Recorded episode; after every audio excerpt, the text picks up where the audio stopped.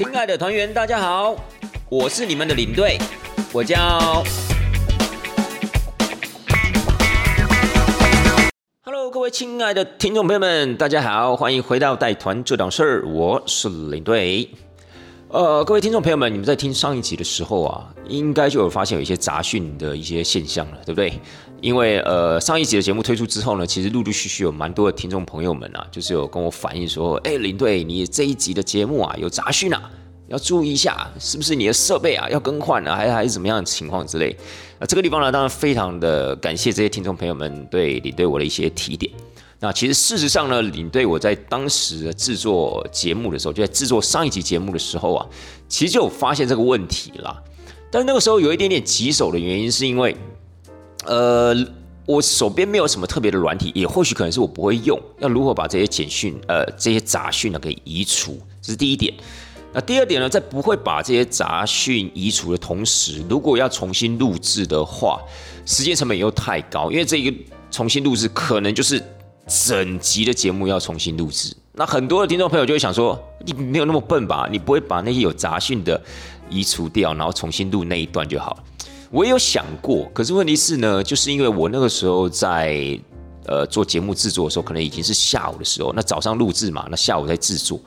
那下午制作的同时，如果要重新录的话呢，以我整个空间环境来讲，又或是声音啊。还有声音的品质跟张力啊，其实都有可能跟原节目的那个声音品质啊是不符合的，没有办法相互呃媒合的这样子，所以我觉得这样在听起来就会有那么一点点的不顺，或者这样听起来可能就会有一点点的呃奇怪的感觉啦，就觉得哎怎么这边声音特别小声，那边声音又比较大声，或者整个空间音讯啊会有一点差异，所以我就决定呢啊那干脆就不要把它。做改变了，就干脆原汁原味的呈现出来吧。因为我后来事后有发现，大概就是在节目前一分钟哈，尤其前三十秒那个杂讯啊，坦白讲是比较扰人的。然后呢，在呃整个节目一分钟之后啊，在后面其实陆陆续续有出现过几次杂讯，但这个杂讯呢，全部加起来好像也没有超过三十秒。所以我的评估之下呢，就说，哎，好吧，那就原汁原味的呈现吧。所以在这个地方也要跟各位听众朋友们说声不好意思啦，就是说，如果在听上一集的时候，您的耳朵有点痛苦的话，真的是呃，要麻烦您稍微的包容一下。但是当然，就是陆陆续续有听众朋友们跟我反映，就是说这个杂讯的问题。那我们在做事后了解的时候，其实也有聊到，就是好像蛮多的听众朋友们针对上一集的内容，还蛮觉得有趣的。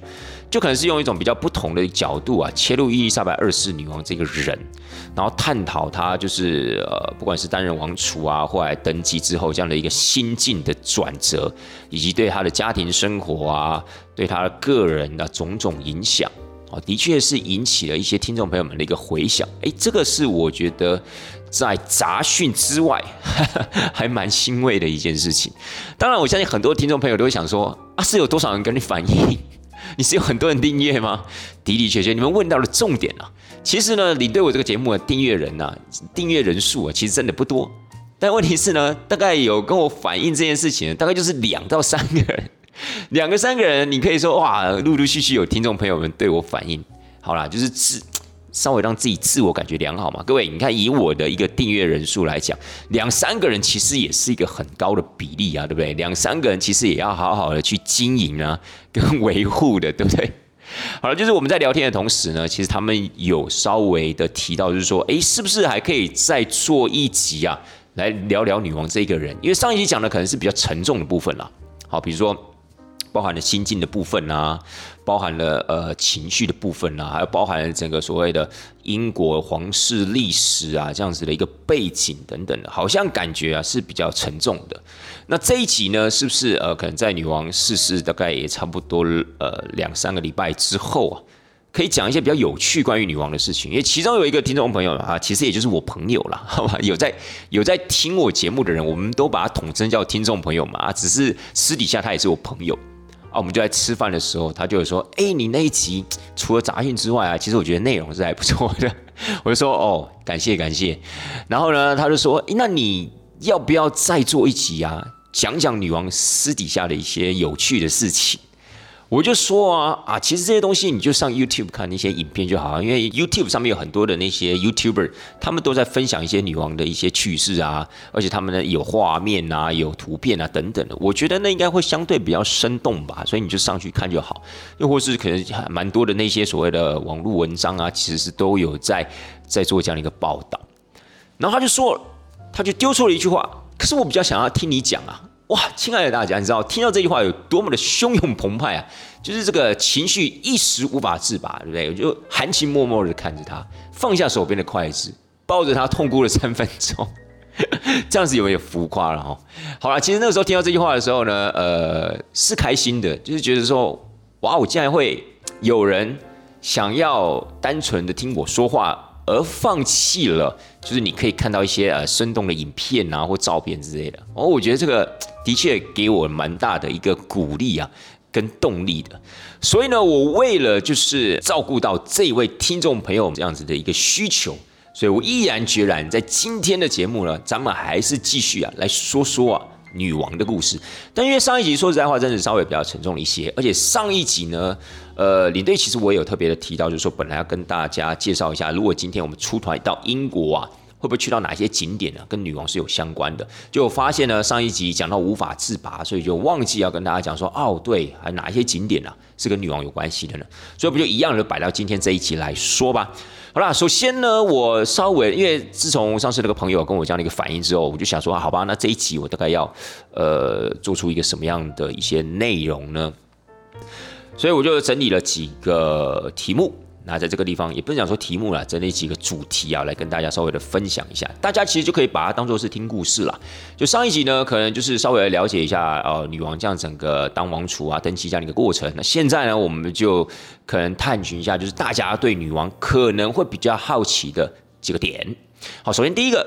呃，第一个我们要分享的主题其实跟女王可能并没有太大的关系。我会觉得就是说，我们上一集有特别的提到爱德华八世这个人，就是所谓的。爱美人不爱江山的这家伙，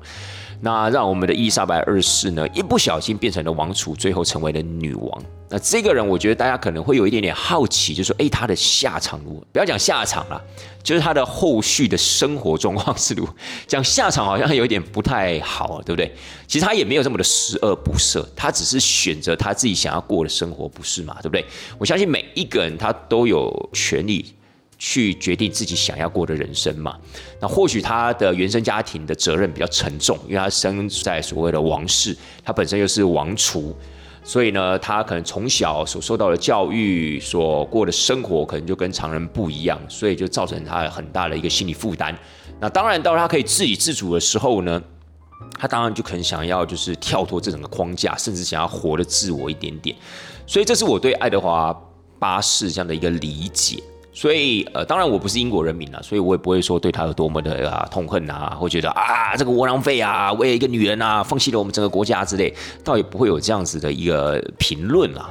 好了，那爱德华八世呢？其实后来他退位之后啊，其实当时下一任的国王就是他弟弟嘛，乔治六世，其实就给他了一个爵位。所以事实上呢，他不管是在整个英国社会啊，或者说在国际间，还是有那么一点点身份地位的。纵使他退位下来，可能很多人都会认为说啊，那他退位下来会不会就变成一般的平民老百姓啊？没有，他还是皇室的成员之一呢。而且他还是有一个爵位，这个爵位啊就叫温莎公爵。这个温莎公爵蛮特别的，是当时的乔治六世啊特别创造了这样子一个。爵位的称号给他哥哥，算是蛮照顾蛮照顾他哥哥的啦。那后来就是爱德华八世逝世之后，这个称号就被皇室收回来，因为呃爱德华八世没有子嗣嘛，所以呢这个称号就没有办法再继承下去，所以王室就收回来。所以现在温莎公爵是重缺的，好不好？温莎公爵目前呢，在英国的上流社会里面是没有这个人的哈，已经被收回来了。好了，那他拿到了这个所谓的温莎公爵这个称号之后呢，其实他就是开始想要过着他向往的爱情生活啦。那辛普森夫人好像在隔一年，一九三七年的时候，也也就跟他当时的老公啊就离婚了，那也就跟所谓的爱德华八世结婚。但是在结婚的同时呢，是没有任何一个王室成员有去参加这场婚礼的。所以其实这场婚礼啊是非常黯然失色了，等于说在南方的家庭是没有一个人赞成，甚至南方所代表的整个英国都没有人赞成，或没有人看好这场婚姻，所以其实那场婚姻是暗淡的。当他们结婚之后呢，基本上就大概在法国这边定居下来。但是后来就进入所谓二次世界大战期间嘛，那那个时候呢，呃，温莎公爵也就是爱德华八世，那个时候还有在法国担任一些重要的一个职位。可是就是因为他的老婆哈，当时已经变老婆，就这个辛普森夫人了。其实我们不能讲说她叫辛普森夫人，对不对？就是这个温莎公爵夫人，因为人家已经离婚嘛，对不对？但我后来想到，还是讲辛普森夫人，大家会比较了解我在讲谁了哈。就这个辛普森夫人呢，其实后来跟这个纳粹走得太近。那当然，你知道这个爱德华八世本身就是一个爱情罐子嘛，对不对？就是爱屋及乌嘛。啊，老婆觉得他们是好人，他们就一定是好人啊。老婆觉得有机有必要跟他们走在一起，咱们就要跟他走在一起。所以呢，后来就是这个受到英国舆论的影响，说，哎。你这个贵为英国王室成员，你怎么可以纵容你的另外一半，甚至连你自己都跟纳粹分子走得这么近，甚至跟军官之间呢还相交甚欢这样子，是不对的。对不对？现在我们正面临这样的一个打战的一个情况，你怎么还可以做出这样的事情？所以那个时候，乔治六世啊，也为了要帮他老哥避险，他说：“哎，老哥，你怎么在这个时候啊，还摸出几块的歹机的，对不对？难道你不能稍微的规矩一点吗？哦，我们现在明明就在跟德国交恶，结果你又跟德国走那么近，你这叫我怎么跟人民交代呢？”于是啊，就把他调到了所谓的巴拉马去当总督。那这一调呢，就等于是发配边疆了，说：“哎，你只有离得越远越好。”好不好？就是尽量不要再给我节外生枝。我现在已经一个头两个大了，对不对？你现在还要给我五几块钱代金。好了，那二次世界大战结束之后，这个巴拿马总督这个位置就卸下来，于是他们又回到了法国。那事实上，他们就在法国终老了。那当然，陆陆续续皇室有任何的一些，比如说庆典啊，甚至还包含乔治六世逝世的时候啊，其实呢，呃，他们都有从国外回来，然后。在跟皇室的成员相聚这样子，但是当然啦，就是皇室对他的一个 形象问题，或是对他的个人的一个呃情感问题，都不是这么的能谅解，就是因为这层关系，尤其是伊丽莎白二世啊，以及他的一个家庭，就觉得他们的一生，他们的家庭都是毁在这个人的手上的。就是因为他不当国王，然后害得我们呢突然被赶鸭子上架，然后可能导致我的丈夫如此的重责大任之下呢，因病去世。讲的就是所谓的乔治六世了。所以其实整个皇室家族那个时候对这个爱德华八世是非常非常不谅解的，就有一点像是他们一回来就像是过街老鼠啊这样子的一般的对待。但是，呃，当然啦，就是就像我刚刚一开始讲一样，就看你怎么去看待这个人。因为其实爱德华八世早期在军中的时候，甚至让他在他在服役的时候，他其实还蛮受同袍爱戴的。而且当时他在担任王储的时候，他的形象也是很好，在整个英国老百姓的心中的形象是好的。但真的没有想到，就是。这个家伙会为了一个女人放弃了整个英国，因为他放弃不仅仅是王位了，他也等于也是放弃了整个英国人民嘛。所以这一点呢，其实在他的形象上面真的是大大的一个扣分。就不管他事后再做出任何的事情，大概都没有办法被谅解了。好了，所以呢，他呢大概因为呃，乔治六世是一九五二年的时候逝世，因病去世嘛，因为肺病的关系。那爱德华八世，也就是他的哥哥，是在一九七二年的时候过世，所以大概晚了他二十年的一个时间。那这一段时间呢，其实大家也都蛮关注他跟他老婆的一个关系，就跟这个辛普森夫人的关系。有些人呢觉得，哎，他们其实还不错，就是也是过着自己想要的生活啊，在法国那个地方啊，度过他们的终老。那有一些媒体呢，就说啊，其实他们最后啊，其实他们之间的关系啊，非常的冷淡呐，相敬如宾呐，然后可能呃，包含这位辛普森夫人，甚至本身还有想法想要跟爱德华八世离婚，但碍于形象，碍于这个国际的舆论，他就没有这样做。但是事实上，搞不好还可能还有在跟其他的男人呐，有所谓的一些呃交从甚欢之类这样的一个关系。但当然，这些都是属于一些所谓的。意识啦，就是都没有什么有特别的根据啊，什么之类的。总之呢，大家就觉得说啊，他们两个自己过得开心就好了。那有时候有一些小报消息啊，大家也都当做看看啦，娱乐娱乐这样子，好吧？这就是爱德华八世啊后来的一个发展。接下来我们就探讨一下伊丽莎白二世女王的故事吧。那首先要跟大家分享的就是说，哎，我们的伊丽莎白二世女王她是自由恋爱吗？因为我觉得我之所以会整理这个主题，我就觉得说，可能呃，对于一些比较年纪轻的听众朋友们来说的话，可能大家对她的感情生活会有一点点好奇，因为都知道她是被迫成为王储，然后也当然就这样子担任的女王。但他是在王储期间结婚的嘛。这种在他身为王储的时候结婚的，所以我相信可能有些人我也会好奇啊，那他跟菲利普亲王的婚姻呢，到底是呃媒妁之言、门当户对，还是自由意志恋爱的呢？各位亲爱的大家，我觉得这一点呢，算是应该伊丽莎白二世女王比较欣慰的一件事情了。就好险，她是在登基之前就结婚，如果她在登基之后结婚的话，搞不好这个婚姻呢是不会成的。哦怎么说？其实呢，呃，伊丽莎白二世的这段婚姻呢，算是自由意志，也就是说自由恋爱，然后到男方求婚，女方欣然同意。其实这是非常好的一件事情，所以它并不是属于媒妁之言哦，门当户对那样的一个情事。他们两个是怎么认识的呢？他们两个啊，严格讲起来的第一场邂逅啊，是在伊丽莎白二世女王十三岁的时候。十三岁的时候，她跟她当时的父亲，就当时英国国王乔治六世啊，他们就是在。十三岁嘛，你算一下，大概就是一九三九年，差不多是大战期间。那个时候呢，他们一起去参访了海军军官学校，然后在那个学校呢，就当然那个学校就有派一些接待人员哈，比如说呃，因为他们的人数比较多嘛，所以他们就有分组哈，谁谁谁你们就去带谁，谁谁谁你们去带谁这样子。那刚好呢，那个时候的菲利普亲王就被安排到去伴随在我们的伊丽莎白二世女王跟她的妹妹那一组。就伴随着他们，也就因为这样子的一个伴随的一个过程，可能跟他做一个简单的导览啊，带着他在整个学校里面走走啊，就因此产生了这样子的一个情愫，产生了所谓的火花。然后呢，后面的时候，当然他们陆陆续续都有一些书信的一个往来。那个时候还没有手机了，好不好，各位？所以那个时候呢，大概就是书信的往来。那书信往来也是一个很暧昧的一个过程啊。于是女王在那个时候呢，就深深的爱上了。菲利普亲王，菲利普亲王其实，在年轻的时候是还蛮帅的。我们严格讲起来，虽然他老的时候啊，整个形态啊，或是面貌啊，某种程度上面是有一点点走中的了哈。又加上他一些就是被报道、被拍到的一些图片啊等等的，你可能会觉得，哎呀，这个老不休，怎么会女王怎么会喜欢这样的一个人呢？但事实上，那个时候在海军学校的时候。他还蛮英俊潇洒，蛮帅气挺拔的，基本上应该就是一个人见人爱的男子，而且又加上他的一种贵族的光环，因为事实上他他其实算是贵族，而且他胜在当时还有丹麦呃跟希腊王室的一个继承权，所以其实他是有他的一个光环的。可是问题是呢，你如果真的去翻开他的过去，或你真的去了解这个人的话，你会发现他其实是一个没落贵族。比如说，他的从小的生长的过程啊，并不是那种含着金汤匙长大的，然后也不是那种过得非常的愉悦啊，非常的闲适啊，非常的怎么样无忧无虑。其实没有。菲利普亲王，我要是记得没错的话，是一九二一年出生，他大概是大女王五岁嘛。他在出生还没有满两岁的时候，他就过着颠沛流离的生活。他在希腊出生的，但是后来因为希腊发生了一些所谓的革命。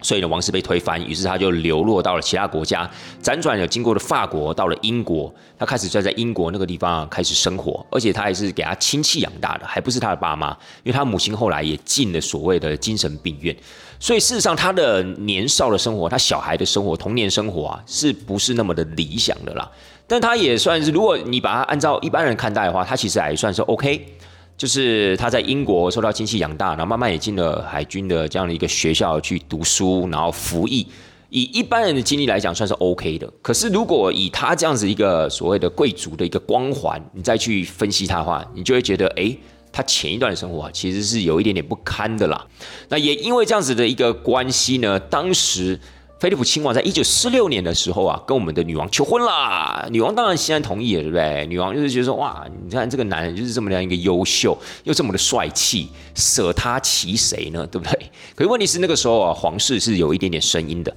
甚至包含了像是呃英国的议会啊，应该讲政治界啊，其实对这场婚姻其实是有那么一点点的不能接受。为什么？就是因为。菲利普亲王的身家背景，第一，他是没落的贵族，这其实说实在话，在整个呃这整婚姻上面呢，并不是那么的光彩。第二个呢，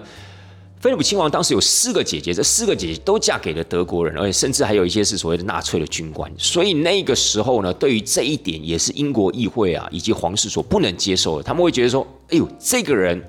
根本就是一个野蛮人啊！根本就是一个跟纳粹交好的这样的一个分子。你你确定要跟这种人交往？你确定要跟他结婚吗？哦，纵使他自己本身没有这样的一个行为，但是会不会之后受到他们家庭背景这样一个影响，而间接的打击了我们皇室的形象呢？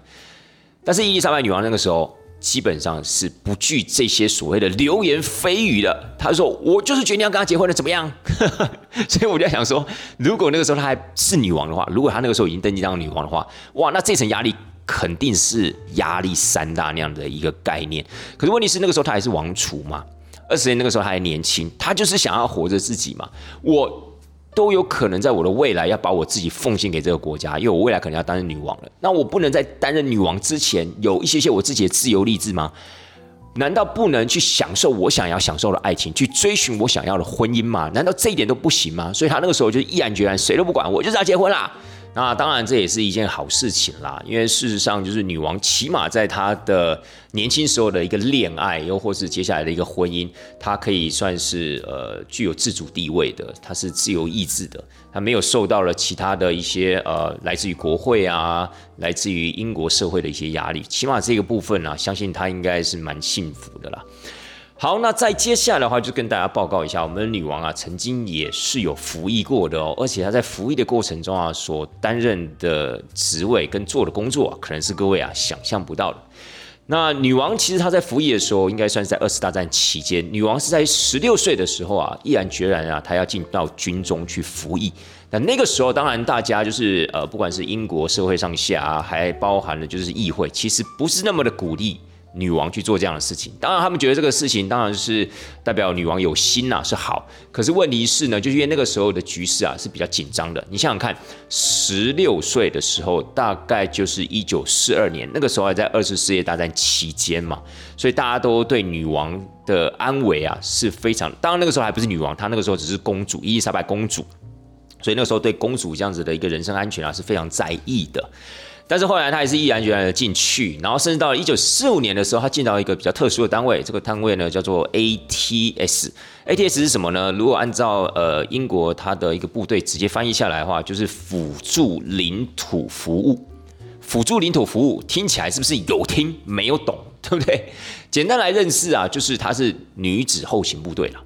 也就是说呢，这支部队你是属于后勤部队的一支啊。后勤后勤部队当然就是可能，比如说它不是在第一线，它是在后勤的部分去帮忙做一些像文书啊、医药啊，或是所谓的运补啊，以及像是所谓的烹饪啊等等的这一些事情。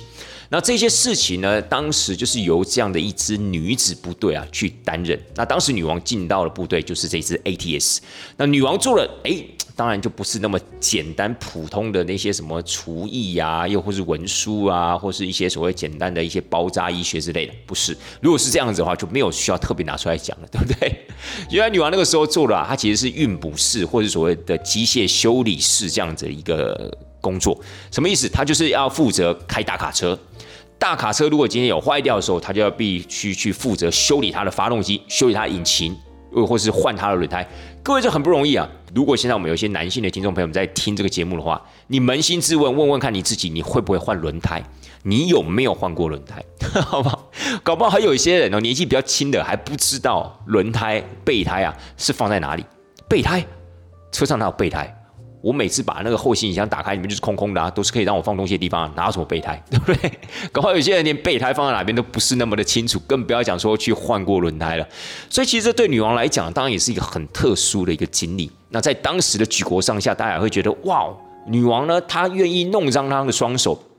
去做这种所谓的出众的工作，这实在是对当时的一个英国明星啊，是一个很大的一个鼓舞。大家都觉得说，你看，连女王都愿意这样的去付出了。我们更是要怎么样？要坚持到最后一刻，因为毕竟是在大战期间嘛。所以呢，女王其实在那个过程中呢，她就开始就认识了一些简单的一些机械原理啊，并且学会了如何开大卡车。这当然也就影响到了女王后来啊，她特别的喜欢开车这样一个原因。哎，你知道女王是全英国上下唯一一个不用驾照的就可以开车的英国人。当然，她也没有护照了，好不好？所以啊，女王，你看，可是女王当然，她那个时候她开车当然不太可能会大拉拉的开在街上什么之类。可是她比如说在她的庄园附近啊，或是在呃，比如说苏格兰的城堡啊等等的，她可能就会开着她的车啊去，比如说乡间走走，这倒是 OK 没有问题。那关于女王开车呢，就有一个很有趣的一故事，在这个地方跟大家分享。就有一次啊，那个沙地阿拉伯的王储啊去跟女王会面，然后呢，女王就想说，哎。要不要去兜兜风啊？当，这个沙地阿拉伯这个王储就说：“哦，OK 啊，我们换一个地方聊聊天也挺好的。”但是那个王储呢，是打从心底就没有想到，竟然会是女王开车。他因为你要知道，沙地当时当时的沙地阿拉伯啊，其实还不允许女性开车的。好不好？更不要讲说哇，今天是女王，因为他们一走到那个 Land Rover，就是女王最喜欢的其中一个品牌英国车嘛，Land Rover。他们走到 Land Rover 旁边的时候，他说：“哎，女王为什么绕到另外一边去？为什么没有跟她一起坐在后座呢？原来是女王自己要开车啊！结果呢，就是已经把她震惊的半死。什么女生开车？女王开车？不是应该是司机吗？”结果呢，在开的过程中呢，他没有想到女王开车也就算了，而且还开得飞快。他还透过旁边的那个翻译啊，去跟女王讲说：“哎呦，不可以请女王不要一边开车一边聊天，请专注前面的路况，好吧？因为那时候女王开车飞快的时候，可能还有在跟那个这个王储沙利阿拉伯的王储讲说：‘哎呦，你看 这边景色多美啊！啊，你们那个地方啊，应该看不到我们这样的一个景色。你看偶尔来我们这个地方走走多好。’就把那王储吓得半死，好吧，这也是挺有意思的。因为这个女王啊，其实飙车这样子的一些呃这种这种事情啊，其实蛮甚嚣尘上啊，就是觉得就是说女王啊，好像很喜欢开车，然后还蛮喜欢追求这种速度感。毕竟女王早先的时候，她也是非常喜欢骑马。哎，女王的马术其实也是很厉害的，好不好？而且她对马其实也蛮有研究。那你也知道嘛，骑马嘛，就一定也会有她的一个呃刺激感。一定也有它的一个风险，当然也有它有一个它一个速度感，所以其实骑马跟开车，对不对？搞不好开车相对还比较安全一些，对不对？好了，这是有关于女王在服役的过程中，她所做的那一些的工作，以及啊有关于她开车的一些小故事，在这个地方也拿出来跟大家分享。那事实上，有关于英国皇室服役的部分，呃，其实都还算蛮正常的，就是一般的王室成员呢，大概都会去服役，而且大概也都会挂一定的一个位阶。但是在现代、近代的王室里面，也就是说伊丽莎白二世女王的后代里面有两位啊，还算蛮特别的。第一位呢，就是她的儿子安德鲁王子，然后呢，还有另外他的一位孙子，就是哈利王子啦。他们两个其实不仅仅啊是有去服役，而且他们都有到前线去哦。像是安德鲁王子那个时候呢，就有参与所谓的福克兰战争。哦，这个他是真的有上前线啊，去开直升机的。那哈利王子，哎，哈利王子也是开直升机，但他那个时候是到中东前线去那个地方开黑鹰直升机。所以这两个后代呢，不仅仅有服役，而且是有上过前线打过仗的，这也算是蛮了不起的一件事情，好吧？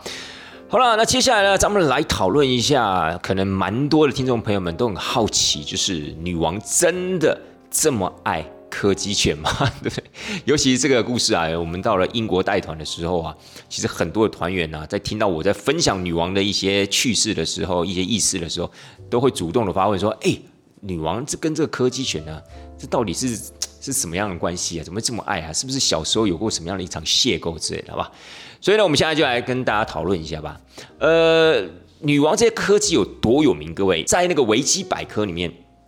有一篇呢，它的篇名叫做 Royal Corgi。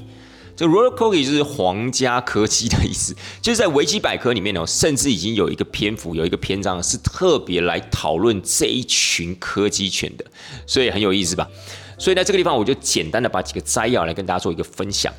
呃，女王是什么时候跟这个柯基犬有了第一次的邂逅？大概就是她八岁的时候，当时她的父亲，也就是后来的乔治六世，养了柯基犬。于是伊丽莎白二世跟她的妹妹，哇，就跟这些柯基犬就玩在一起啊。你也知道，小朋友最爱狗了嘛，而且柯基犬也长得这么可爱，从小就奠定了这样子的一个对柯基热爱这样的一个基础。然后到了十八岁的时候，那个时候他的父亲已经是乔治六世国王了。那当时乔治六世啊，就送给了他一个生日礼物，十八岁的生日礼物，是一只叫做 Susan 的柯基犬，纯种的柯基犬哦。所以从那个时候啊，当然。女王就非常非常的开心，伊丽莎白二世就非常的开心。为什么？她就拥有了她人生第一只专属于她的柯基犬，甚至在后来的蜜月旅行上面，她还带着这只柯基犬，你就知道她对这个柯基啊多么喜爱的。那据说她陆陆续续后面养的这几代纯种的柯基犬，都是苏婶下面的子子孙孙啊，这非常非常不容易啊。就是女王爱狗的同时呢，她也帮她做了一个育种，就是帮她做一个交配这样的一个动作。让 Susan 的后代还可以继续的陪伴在她的身边。那据统计呢，就是女王从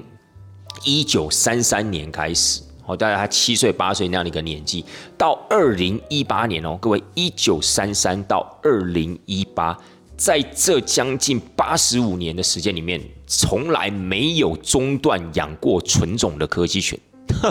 各位夸张吧？就是呢，我们先不要讲所谓的柯基犬了啦，就是女王养狗就养了八十五年，没有间断，这一点就够强了吧？这个部分一样要把它拿出来问一下各位听众朋友们，各位你们有养小狗的，曾经有养过小狗的，你们自己养了多久？有些人说，哎呀，我养了五六年，那现在还在养啊，也很开心呐。有些说啊，我养了十几年啊，他离开之后，我就不想要再养了，我不想要再难过一次。然后甚至有一些人说啊，我陆陆续续养了二三十年呐。哦，平常要是我们跟别人聊天，如果有人跟你讲我养狗养了二三十年，你一定会觉得哇塞，这也太夸张了吧？你有多爱狗啊，各位？跟女王比，你能比吗？女王养了八十五年，从来没有间断，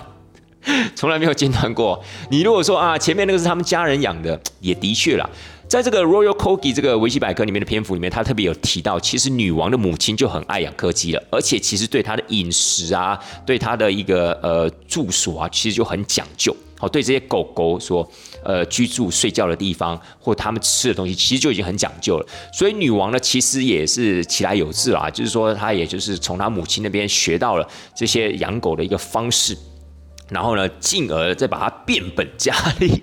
就变成说她可能还有一些呃，就是他们皇室的厨师会专门的去负责这些狗狗吃的东西啊，不能常常重复啊，营养要均衡啊，一定要把里面的骨头要去除干净啊，千万不要让他们噎着了等等的。总之啊，就是。极致呵护的去对待他们，其实这是很不容易的一件事情哦。那其实后来啊，就是当女王年事已高之后，呃，包含了皇家的一些成员，或者是皇家那些服侍她那些人，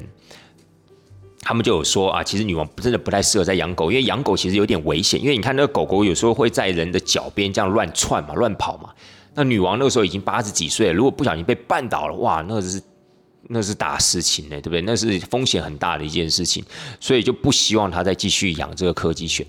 我记得好像到了二零一六年还是二零一七年吧，其实女王那个时候也有就是对外发表过，就是说她不想要再养狗了。为什么？因为她怕她这样子年岁已高了嘛，她养了狗之后，如果哪一天她离开了，她离开人世了，那这些小狗要谁照顾呢？她没有办法陪她陪他们终老，她没有办法继续照顾他们，她觉得她会不放心，所以她就不想要再养狗。你看这是多么伟大的情操，这真的就是人跟狗之间的情谊达到了极致的状。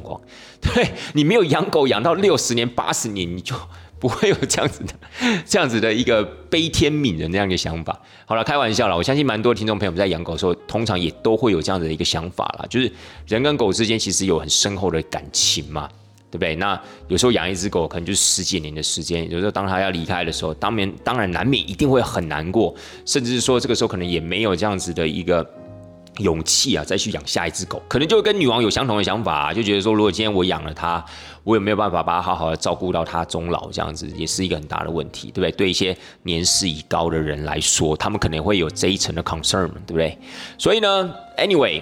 反正女王呢，她不间断的从一九三三年一直讲到了二零一八年，但是大家可能就很好奇一点哦，那二零一八到二零二二，难道她就没有狗了吗？那我怎么这次看新闻报道说什么她这次逝世之后啊，她的狗啊可能要转给她的下面的儿子啊，还是谁来养之类？那不是还是有狗吗？各位，我们刚刚讲了一九三三年到二零一八年是不间断的，那事实上到了二零二一年的时候。好，到二零二一年的时候，安德鲁王子还有送给他的母亲，也就是伊伊丽莎白二世女王，有送给他几只狗。一只狗呢就是辣鸡犬，一只狗是柯基犬。各位，关键词来了。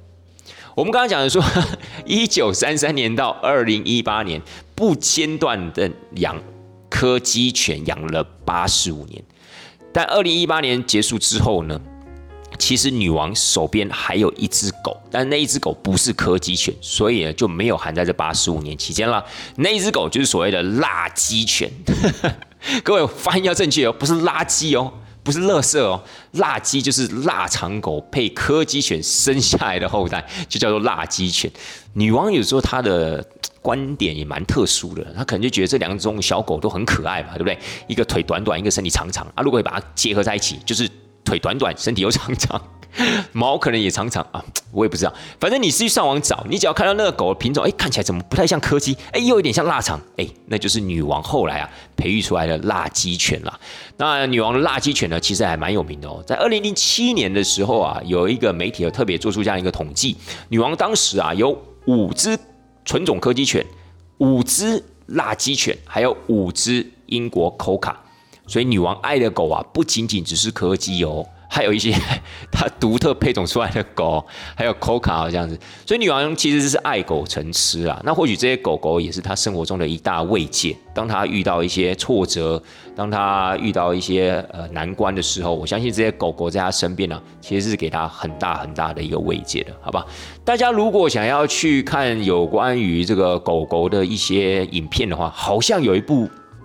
电影，哎，我一下子忘记那部电影了，呃。好莱坞电影，对对对，他就是在演这个皇家狗狗，它是动漫，它不不是动漫，它是动画，所以其实还蛮好玩的，蛮有意思的。所以大家有兴趣，如果你想要用一种比较轻松诙谐、简单的方式去了解这个皇室狗狗跟女王之间的关系的话，我建议大家可以去看一下这个动画，还蛮有意思。我忘记叫什么名字了，如果啊我把它查到之后，我再补充在我的那个节目说明栏里面，好吧？好了，以上呢就是柯基犬跟我们女王这样的一个关系。好，事实上呢，女王的一生中啊，也养了三十几只的一个柯基犬啦，所以她真的柯基犬可以算是她的一个独种。然后呢，接下来要跟大家分享的是女王的住所。亲爱的大家，大家可能很好奇啊，女王到底住在哪里？又或是她宴客的时候会选择不一样的城堡或是宫殿吗之类的？我们现在就把女王可能会居住的一些地点，用一年这样的一个时间表呢，来跟大家做一个比较详细的一个说明。这样大家可能就会比较清楚了。好，首先呢，女王如果是在十二月到一月这段期间，也就是要过圣诞节啊，要过新年的时候，她可能就会跟王室成员啊待在所谓的 Sandringham House。Sandringham House 呢，就是在英格兰。然后呢，这个地方其实就是皇室他们要避冬的地方哦，就是他们是要找一个比较温暖的地方，所以他们会选择待在这个 Sandringham 呃 Sandringham House。那一月之后呢，二月通常大概都是安排。皇室去参访其他国家，比如说大英国协啊、大英国协王国那些国家要参访的期间，大概都是安排在二月到三月这段期间。那女王自从她年事慢慢高了之后，这一些参访的重责大任都可能都交给她下面的儿子啊或孙子去处理了哈，包含了后来的查尔斯啊，包含了他的威廉王子啊等等的这些呢，就交给他们去处理。所以女王基本上啊，大概就是从二月份开始。好，从 Sandringham House 离开之后，大概就会停留在白金汉宫。然后每周一到每周五，他会在白金汉宫里面。那到了周末的时候呢，哎，女王还是会想要享受她的一些小假期嘛，还是要就是脱离那种所谓的办公室那样的一个概念，她就会回到所谓的温莎古堡。所以周六周日的时候，她就会在温莎古堡。那在这个地方也跟大家报告一下，女王在哪里呢？就会升所谓的。皇室的旗帜，如果女王不在的话，就会升英国的国旗，所以这个也是用来判断这一栋皇室建筑物里面女王是不是在里面的一个指标。好，就是看这个旗帜这样子。那这样子维持到了八月份的时候，女王呢，他们又会到苏格兰去，因为八九月嘛，正是英国当热的时候。女王也要怎么样？也要开始避暑，所以他们就会跑到了所谓的苏格兰。那苏格兰呢，就是 Balmoral，也就是这一次他逝世的地方了。各位，你看他这次逝世的时候是不是九月八号嘛？对不对？所以那个时候他人呢还在 Balmoral，因为那个时候女王原本是要打算回到伦敦，因为她那个时候要任命那个新任的首相特拉斯，对，特拉斯。但是后来因为女王的身体为恙，所以她就决定待在 Balmoral，然后是。特拉斯呢，从伦敦到苏格兰那个地方，然后女王在 Balmoral 这个城堡里面啊，去任命新任的首相。那么这个也是暌违已久、少见的情况啊，因为一般来讲，他们都是在白金汉宫，鲜少几乎没有在其他的城堡啊去做一个这样任命的一个动作。那当然就是因为女王身体的关系，好，所以女王那个时候呢，刚好就在苏格兰这个 Balmoral 城堡。那一般来讲，她会在那个地方待八月、九月的时间。如果今天在苏格兰有一些，比如说重要的仪式、重要的宴会，哦，或甚至有一些所谓的授勋的仪式等等的，他们就会选择在苏格兰爱丁堡的 Holyrood。那 Holyrood 就是所谓的圣十字宫，我们一般的团体啊，其实也有可能啊，就是英国的团体也会去到这个圣十字宫。所以呢，这个圣十字宫呢，就是女王在苏格兰的官方行宫。然后呢，如果今天女王到了北爱尔兰去参访的话，因为北爱尔兰也是属于他们英国的领土嘛。那在北爱尔兰一样有一个官方的一个行宫，就是 Hill Broad。那 Hill Broad 呢比较少人知道，因为事实上女王也比较少到北爱尔兰去。那 Hill Broad 呢这个行宫啊，这个城堡呢，其实基本上也是北爱尔兰的首席大臣的一个住所。那女王如果今天有到那边的话，她也会住在那个地方，然后有任何的一些官方仪式啊，也会在那个地方举办这样子。好了，以上这几个城堡呢，其实只有我们刚刚第一个提到去过圣诞节、过新年的 Sandringham House，以及女王要去避暑在苏格兰的这个 Balmoral Castle，只有这两间呢，其实是女王的私人财产。其他的包含白金汉宫啊，包含了像是我们圣十字宫、苏格兰圣十字宫啊，还有温莎城堡啊，都是属于 Crown Estate。这样的一个资产，也就是属于这些都是属于王室资产啦。那这个王室资产就是由一任君主卸任之后呢，就会自动的转到下一任的君主名下。所以呢，基本上呢是不可以让君主个人去买卖的，是没办法的。那在这个地方也跟大家报告一下，就是说，其实这个 Sandringham House 啊，还有 Balmoral Castle，其实这两个地方虽然都是女人，不是你，虽然都是女王自己私底下的一个财产，但是呢，其实都有对外开放哦。尤其这个 Sandringham House 呢，它好像旁边有一个所谓的 Garden House。这 Garden House 就是之前女王让她的首席园丁啊去住的一个地方，它就离这个 Sandringham House 非常非常的近。听说这个地方啊，好像有对外去承租，就是如果你想要去那个地方住的话，你可以上 Airbnb 啊去预定的哦。我上次看了一个英文，呃，我上次看了一个新闻报道，他好像是说，如果明年好像三月还是四月，三月四月去吧。好像是台币大概一万二左右，但是它开放时间蛮短的，好像大概就是三月四月左右，然后一万二一个晚上。各位，一万二一个晚上，当然我相信它可能距离那个女王的那个 Sandringham House 是有一小段距离的，而且听说里面呢，你也可以呃享受到那些英国皇室所使用的器皿啊，然后里面的布置啊，其实都很不错，很有氛围，真的我觉得还蛮好的，对不对？如果你今有一万二。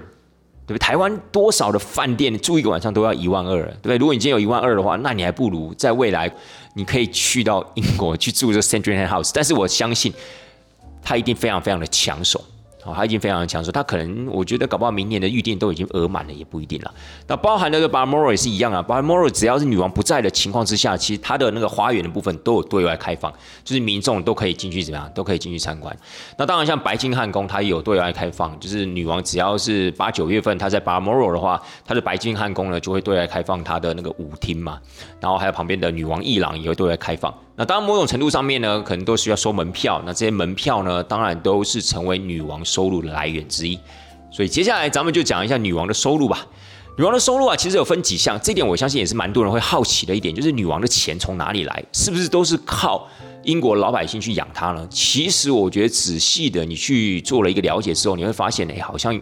女王大部分也都是靠自己的能力在养活自己哦。其实有动用到人民纳税人的钱，英国人民纳税人的钱其实是非常非常少的部分。女王呢，其实他们的皇室啊，每一年都有所谓的薪俸，都有所谓的年俸，这就是所谓的 sovereign grant。那这个 sovereign grants 就是。会从这个我们刚刚提到那个地产公司，皇家地产公司叫做 Crown Estate。Crown Estate 呢，就是把就是这些皇室他们所公共持有的这些资产，每年所增加出来的利润，提拨一定的百分比给王室，去当做他们的一些行政支出，当做他们的一些参访支出。那大概是多少的百分比呢？大概是百分之十五到百分之二十五。什么意思？一开始啊，本来国会的定定就是百分之十五。好，比如说我今天赚了一百块，我就是把十五块呢拨给皇室，让女王去自由做运用。因为这十五块拨下去之后，也不是全部都是女王哦，女王还要把这些钱要发给她下面的人，好，包含了那些所谓的呃亲王啊，或是那些所谓的公爵啊，就是他的皇室成员，他们要领的薪水，也是从女王这边靠这百分之十五啊去支付的。可是为什么会所谓的百分之十五到百分之二十五？原因是因为白金汉宫现在要修复啦，要保养啦，所以这个保养修复计划大概就长达十年。我要是记得没错的话，是从二零一七到二零二七。所以二零一七到二零二七年这十年之间呢，国会会再提拨百分之十，再从这个 Crown Estate 的一个利润里面，每年的利润里面再拨百分之十，就变百分之二十五给女王去做一个充分的运用。好不好？就是每年都有，所以这个如果我们在一些报章杂志上面看到的一个中文翻译的话，就是翻译成所谓的年俸。除此之外呢，女王还有一个所谓的兰开斯特公爵这样的一个头衔，但这个兰开斯特公爵的个头衔呢，其实可以算是一个虚名了。但它底下所拥有的那些地产、房产，其基本上也都是属于女王的私房钱。这个部分呢，一样有它的一个特别的一个地产公司啊，还有一些所谓它的一些大臣们再去处理这个大这些个所谓的兰开斯特公爵地产的一个利润分配。所以这个部分呢，也是女王的收入来源，然后还有加上女王自己所拥有的一些私人地产，比如说我们刚刚提到的 St. John House，还有 Balmoral Castle，然后又或是女王自己有一些所谓的珍珠啊、珠宝啊、项链啊、贵金属的一些收藏品啊，包含的画作啊，布拉布拉布拉的。这些其实也都属于女王个人的东西，只有我们刚刚特别提到那 Crown Estate 里面所共同的资产，那个部分是属于皇室共同的资产，也就是一代君主结束之后要转给下一代君主名下那些东西，才不属于女王自己的私人资产。所以这样子全部讲下来，各位，好像英国人民也没有用什么特别的纳税钱再去支付。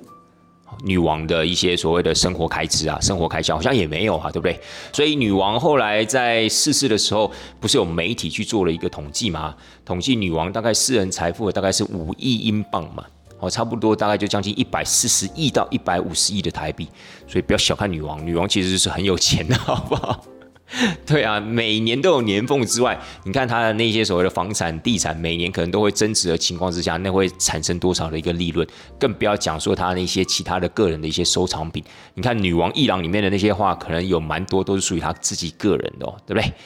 好了，各位了解了这样的一个收入之后呢，我们今天的最后一个主题就是要稍微带大家了解一下，我们今天如果去英国玩了，到底会去到哪些景点是跟女王有关的？亲爱的大家，我们大部分会去到了，大概就是以上我们刚刚提到特别提到女王几个特别的住所啦。那首先先讲到白金汉宫，白金汉宫一般的英国旅行团是不太会安排入内的，因为那个时间太难抓，除非你刚好抓到就是女王刚好在 Balmoral 那段时间。那在那段时间呢，白金汉宫才有对外开放。那它其实开放的空间也有限，所以一般我们的英国旅行团不会特别的安排入内参观，就入到所谓的白金汉宫里面。但是有时候我们会去到前面的那个喷水池那个地方啊，我们会去看它的卫兵交接啊，这倒是常常会去做这样的一个安排。但是做这样的一个安排的一个前提，大概都是在利用可能所谓自由活动的时间，因为你说这种所谓的卫兵交接，不见得是每一个人都有兴趣了。所以以领队我自己的公司来讲的话，卫兵交接的部分呢，可能就是采自由参加，那可能就是利用自由活动时间的时候，有兴趣就是有有领队一起带过去看，而且它其实有蛮多一些时间上的一个限制的，所以不见得你每次去都看得到，所以这是白金汉宫的部分。再来，我们的英国旅游团如果到伦敦，除了白金汉宫之外呢，我们其实还是会去温莎古堡。那这个温莎城堡呢，其实我们进去入内参观的时候，我们大概都会给每一个人佩戴那个导览机，因为其实温莎城堡里面的资讯量非常的大。如果你今天每一个东西都要带每一个团员去看、去了解、去解说的话，那其实会。花很长的时间，而且说一句实在话，不见得每一个团员到温莎城堡都是想要去了解那些所谓的英国皇家历史啊，了解那些所谓的厅室啊，还有它里面的空间是做什么用的，不见得。有些人搞不好就喜欢在外面拍拍照，有些人搞不好就想要去那个圣乔治礼拜堂啊，去那边拍照，去看它的建筑物。都有可能，所以这个部分呢，我们就采配导览机的方式。其实领队我觉得这样的安排蛮好的，就是各取所需啦。想要听故事的，哎，你就可以慢慢的听啊。你觉得这些故事还好的，你就可以尽情的去走到其他你想要走到的地方，可以去拍拍照啊，买买纪念品啊，喝喝小东西啊，都可以，好吧？所以温莎城堡呢，我们是会入内。然后呢，停留时间也都会蛮长的，那就会约一个固定的时间，大家呢可以在某一个地方集合，然后中间这个时间就大家各自运用。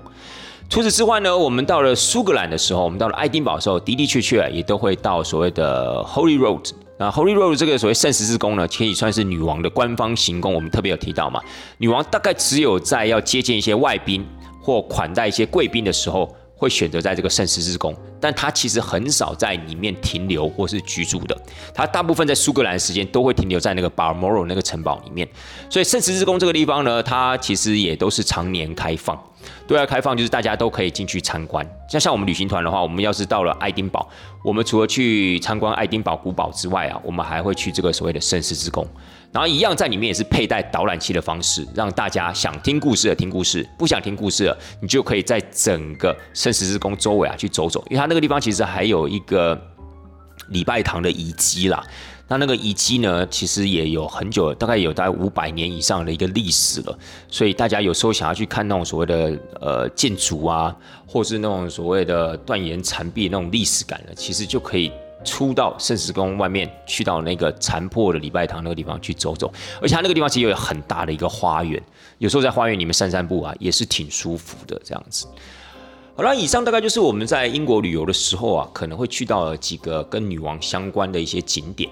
呃，很多团员其实有时候都在问说啊，我们进到这些建筑的时候，是有没有可能会看到女王啊？各位，当然不可能嘛，对，除非除非女王就是刻意要接见我们这一团的团员啊，我们这团可能呃就是身价非凡，然后又或是可能对英国有特别的贡献，又或是你们有什么特殊技能，否则女王应该不会就是特别接见大家。所以这个部分呢，我觉得很好玩，就是说大家要进到，比如说要进到温莎的时候，要进到圣十字宫的时候，都会问说，哎，女王今天在不在家？各位。绝大多数都是不在的，好吧？纵使 OK，纵使他可能在，那也一定是非开放空间，那不可能会让你进去之后就每一个房间乱窜啊，这样子的。各位，你们知道在温莎古堡里面，甚至在那个白金汉宫啊，在 Balmoral Castle 啊，它都有几百几千个房。温莎古堡好像就有上到千个房间哦。那白金汉宫就有七百多个房间呢，各位，所以这种东西当然不可能全部开放，让大家乱窜了，想坐哪里坐哪里，想要躺哪个床躺哪个床，怎么可能？所以我觉得这个也蛮好笑的。不过的确啦，其实我会觉得，除了这几个所谓的行宫、皇宫之外，我觉得在英国旅游的时候，其实处处都有女王的影子，因为包含了，比如说我们在车上讲的故事也好，包含了你到了每个景点，你甚至在游历的时候，你看到那些油桶上面都有伊丽莎白二世这样子的一个花押。然后呢，甚至呢，我们到了很多的一些地方，可能都有女王伊丽莎白二世这样子的一个名讳。所以我必须说，其实英国人对他们的皇室、对他们的女王还是非常的崇敬的，而且还是非常有那种所谓的仪式感的。所以其实它真的。很有存在感，不管是在英国的乡间也好，不管在英国的城市也好，或是那些观光景点，其实它存在感非常非常的重，甚至包含了我们那些解说的简章啊、旅客服务中心啊，其实都有可能会出现到一些皇家的标识。你说那些跟女王有没有关系？当然有很大的关系。所以，亲爱的大家，以后我相信去英国旅游的时候，大家都会有一。